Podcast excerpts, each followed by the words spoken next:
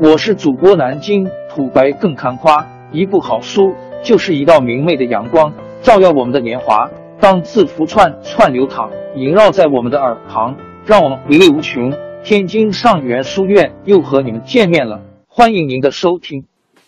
辩言：对于楚国的历史和文化，假如说光辉灿烂、诚然正确，可惜未破俗套，全无传神之妙。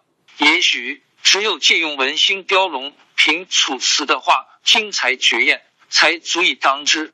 令人遗憾的是，在全国通行的历史教材中，楚国的历史和文化。至今仍被等闲视之，而北方中心论或者中原中心论则几乎成了定律了。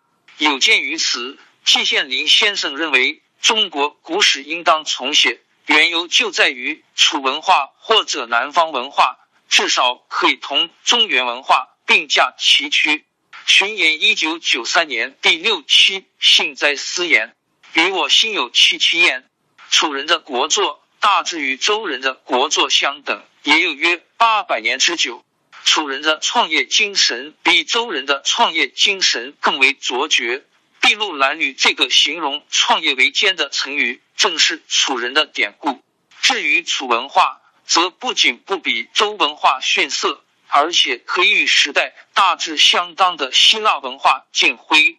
楚国的历史和文化内容丰富。需要许多学者去做殚精竭虑的研究。假如能形成不同的学术流派，相反亦相成，那就表明楚学真正繁荣起来了。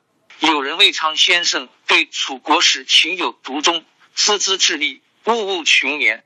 先前已出过一部《楚国简史》，近来又写了这部《楚国史》，成果之丰硕，实属难能可贵。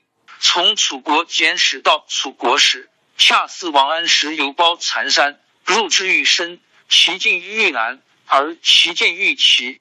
只要经过比较，细心的读者将不难发现，楚国史既保留了楚国简史精简明快的风格，又包含着楚国简史语言未详的新意和隐而未发的创建，以实为贵。这是魏昌先生治学所信守笃行的宗旨。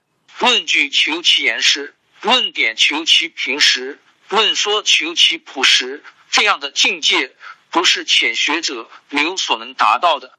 张正明，一九九六年七月十日。王朝更迭，江山易主，世事山河都会变迁。其实我们无需不辞辛劳去追寻什么永远，活在当下。做每一件自己想做的事，去每一座和自己有缘的城市，看每一道动人心肠的风景，珍惜每一个擦肩的路人。纵算经历颠沛，尝尽苦楚，也无怨悔。感谢您的收听，朋友们，让我们下期再见。